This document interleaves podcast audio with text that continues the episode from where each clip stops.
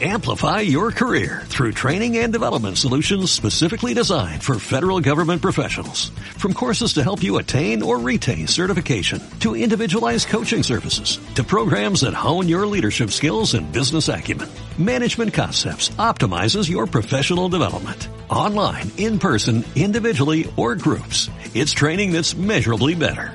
Learn more at managementconcepts.com. That's managementconcepts.com.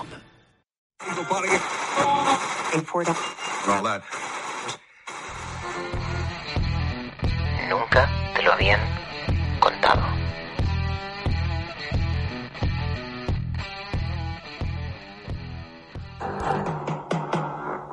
Antonio Criado acaba de llegar a las afueras de Gandesa con sus compañeros.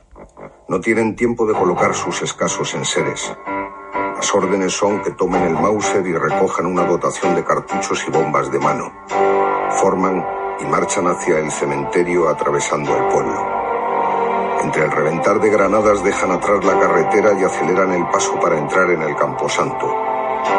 Suenan los explosivos y disparos. Hay combatientes por todas partes, tirados en el suelo y disparando con el fusil colocado por encima de sus cabezas muchos de ellos, y arrojando granadas sin descansar. Criado ve las siluetas de los enemigos y hombres caídos en torno a las tumbas. Algunos de ellos... La madrugada del 25 de julio de 1938, el ejército republicano cruzaba el río Ebro en el tramo comprendido entre Mequinenza y el Delta, en Cataluña. El objetivo era pasar a la acción y tomar posiciones ocupadas por los sublevados.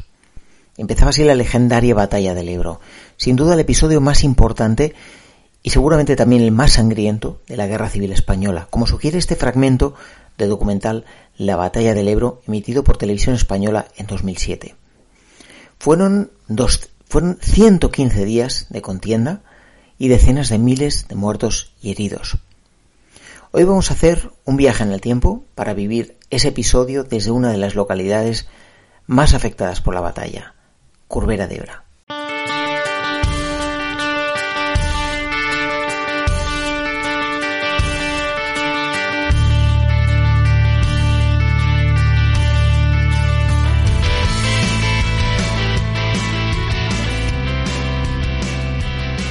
En 1938 Curbera de Ebra era un pueblo de 2.000 habitantes, el doble que ahora.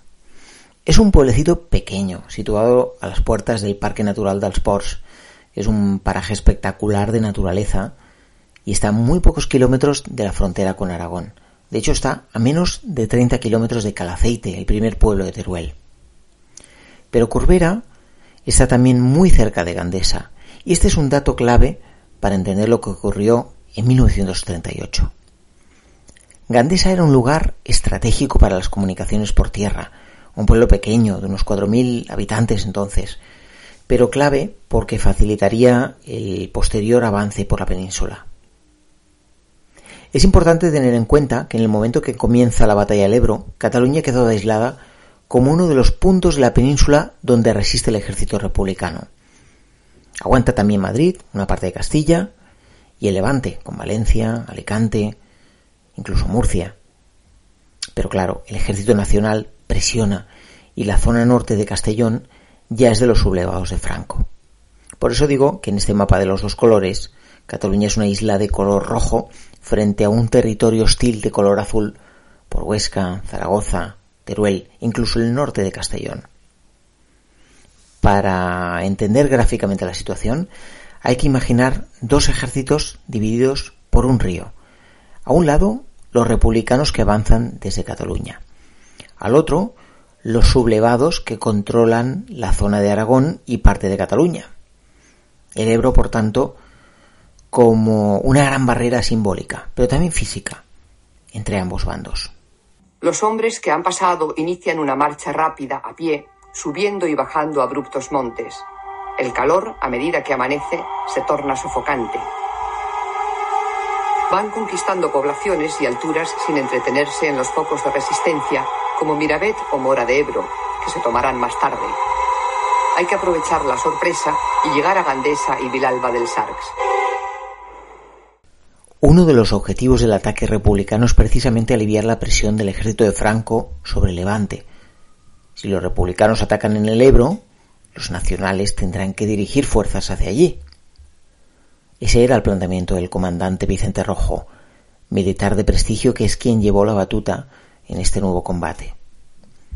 El ataque republicano tiene algo de agónico. La República duras penas aguantaba y el avance por el Ebro se consideró una operación muy osada. Era, por así decirlo, la última baza de la República y decidió jugársela. El ataque no solo contaba con el factor sorpresa, sino que tenía algo de partida de ajedrez. Ya hemos dicho que uno de los objetivos clave era Gandesa. Para despejar esa zona lo máximo posible, lo que hizo el ejército republicano fue plantear dos maniobras de distracción. Un ataque en el norte, en Mequinenza, en Mequinenza, y otro en el sur, cerca de la desembocadura del Ebro. Esto obligaba a dividir las fuerzas en ambas direcciones y teóricamente facilitaba el acceso a la zona central donde estaba Gandesa. Esto en principio tuvo un efecto y permitió que varias divisiones de soldados republicanos cruzaran el río y llegaran a este pueblo, a Gandesa. ¿Cuál fue el problema? Pues que les faltó el último aliento. Llegaron incluso a ocupar un edificio de un sindicato agrícola en las afueras. Pero ¿qué pasó? Que los refuerzos del bando nacional sí que llegaron y los del bando republicano no. De hecho, hay algunos historiadores que sostienen que Franco ya sabía e incluso esperaba el ataque republicano por el Ebro. Y se especula incluso con que lo alentaba, porque de esa manera podía acorralarlo en una especie de bolsa con el ejército nacional de cara y el Ebro en la espalda. El caso es que ni unos ni otros lograron inmediatamente sus objetivos y la batalla del Ebro se alargó casi cuatro meses, exactamente 115 días. Lo que sí consiguió el ejército republicano fue tomar Corbera de Ebra. Las crónicas cuentan que los habitantes de este pequeño pueblo, controlado entonces por el bando nacional, se fueron, por decirlo, con, con lo opuesto, dejando literalmente la mesa puesta, las luces encendidas. De hecho, si visitáis el centro de interpretación de la batalla del Ebro que hay en Corbera, el museo, vaya, veréis que hay una representación en la que se ve una mesa preparada para comer. Durante la batalla del Ebro, Corbera fue repetidamente bombardeado hasta el punto de que quedó absolutamente destruido. Como otras veces, he ido a visitar el lugar para conocerlo de primera mano, así que, una vez más, os lo cuento desde el lugar, desde allí. Cuando uno acaba de ver eh, el pueblo viejo de Corbera de Ebra, se da cuenta de lo que es realmente la destrucción de toda una generación, de los recuerdos de la infancia, la adolescencia, de estos 2.000 habitantes, de estas 2.000 personas que vivieron en este pueblo. Parece ser, es lo que se cuenta, que cuando el ejército republicano alcanzó Corbera de Ebra, los habitantes esta zona, que en aquel momento estaba bajo el dominio del bando nacional, huyeron por lo que pudiera pasar y y dejaron, como quien dice, la mesa puesta y las luces encendidas. Fue una sorpresa para ellos, fue una sorpresa para casi todos. Nadie esperaba ese eh, inminente ataque en aquel momento, con lo cual huyeron.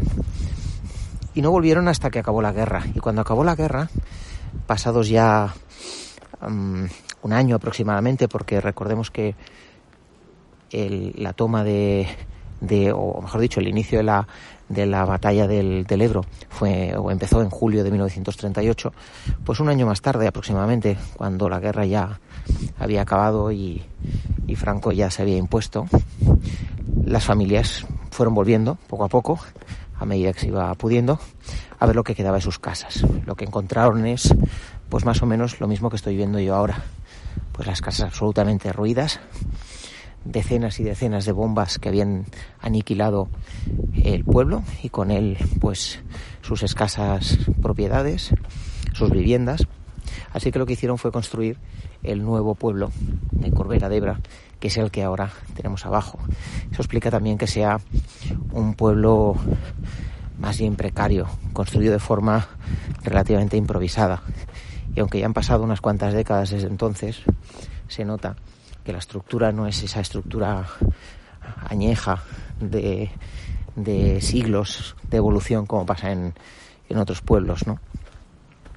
Y por eso este pueblo viejo, de alguna manera, es necesario visitarlo para comprender la, evolución del, del, pueblo nuevo. Y me imagino que los habitantes del pueblo nuevo, los que crecieron allí en ese nuevo núcleo, necesitan de alguna manera que esto se mantenga para, para poder completar esos recuerdos que al final guardan de, de su infancia. Ellos no pueden volver a verla porque lo que queda son solo estos restos. Volvamos a la batalla. Ha quedado claro que Gandesa era el primer objetivo importante. Corbera solo era un punto más.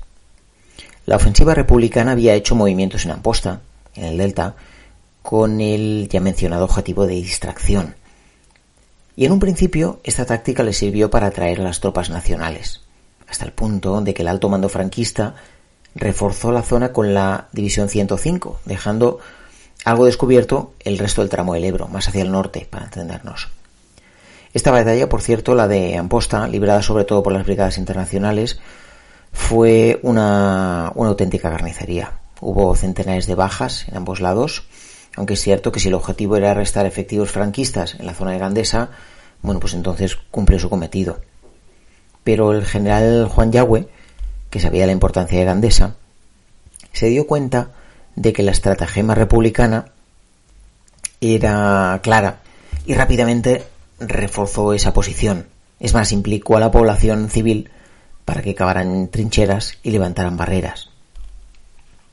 Los republicanos esperaban el refuerzo aéreo, que ya hemos dicho que no llegó a tiempo. Se criticó también al teniente coronel Enrique Lister, otro de los nombres ilustres de la guerra civil, por no haber avanzado cuando los nacionales aún no habían recibido refuerzos. A todo esto los nacionales contaron enseguida con los aviones de la Legión Cóndor, mientras que los republicanos estuvieron dos días sin apoyo aéreo, cosa inexplicable para ellos como es lógico. Este fragmento de la serie documental Grandes batallas de la historia es muy ilustrativo sobre la diferencia entre las dos aviaciones, la nacional y la republicana. 40 aviones Savoia 79, 30 bombarderos Heinkel 111, 30 Junkers, 8 Dornier 20, 20 Savoia 81, 9 Breda 20 y 60 cazas alemanes que escoltan a los bombarderos en sus misiones.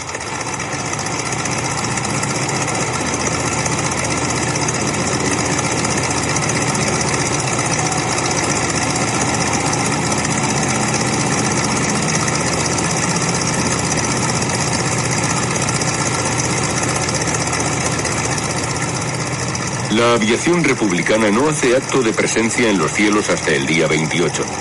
Al comienzo de la ofensiva, los aviones se hallan protegiendo Valencia para no perjudicar el elemento sorpresa. Pero sin dominar el cielo resulta casi imposible moverse en la tierra. Hay que añadir que los nacionales tenían, por así decirlo, unas en la manga, una carta con la que los republicanos no contaban. Y es que abrieron las compuertas de los embalses de Trem y Camarasa, aguas arriba, y la crecida del caudal se llevó soldados, pasarelas, puentes, camiones y todo lo que pilló a su paso. Al cabo de una semana, el frente se había estancado. Los soldados republicanos estaban desmoralizados y la estrategia cambió. Ahora el objetivo era resistir, sin más. Con este panorama, las cosas se iban torciendo cada vez más para los republicanos. El propio Franco acude a principios de agosto a la zona para supervisar las operaciones. Lo primero que quiere hacer es destruir al enemigo en la zona norte, en esa bolsa que ha quedado entre el ejército nacional y el río. Fijaos si pintaban la cosa que el 2 de agosto el general Rojo enviaba una carta al gobierno de Negrín aconsejando una retirada. La mencionada bolsa del norte del río era una importante amenaza para los nacionales, claro, porque estaban en juego Fraga, Lleida, Caspe, lugares importantes. Demasiado, tal vez, como para dejarlos en esa situación de riesgo. En esta zona, entre Mequinenza y el pueblecito de Falló, se encontraba la División 42, republicana, que tenía órdenes de aguantar como fuera para entretener al enemigo. Esta división ni avanzaba ni retrocedía, y además la zona era abierta, sin vegetación, les faltaba además agua, comida, en pocas palabras, eran carne de cañón.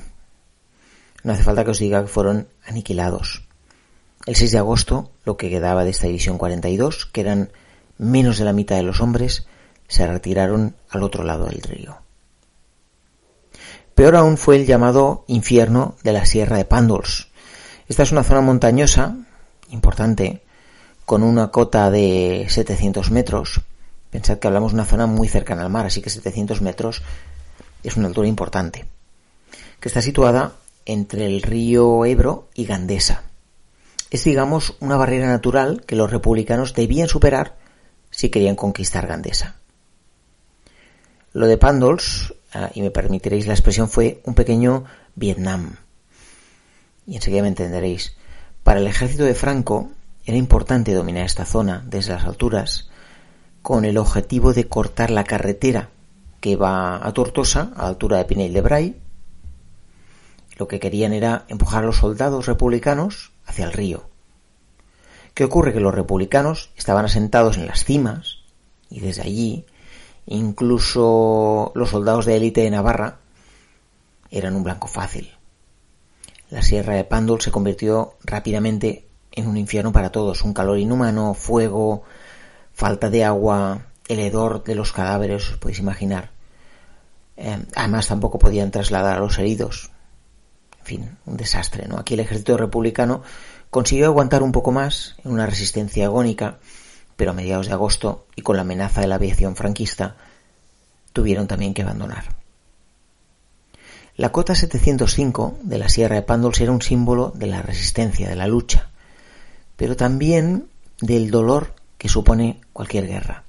Hay un monumento conmemorativo allí y los miembros aún vivos de la famosa Quinta del Biberón, seguro que a todos os suena, la Quinta del Biberón, pues seguían subiendo cada año, hasta hace poco, a conmemorar esta resistencia. Desde lo alto del puesto de mando situado en el Col del Moro, Franco dirige la batalla del Ebro. En aquel pico de vasta panorámica se halla instalada una sencilla organización donde llega casi a diario Franco acompañado de su Estado Mayor.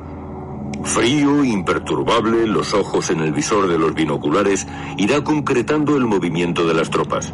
En 35 kilómetros cuadrados está embolsado lo mejor del ejército republicano.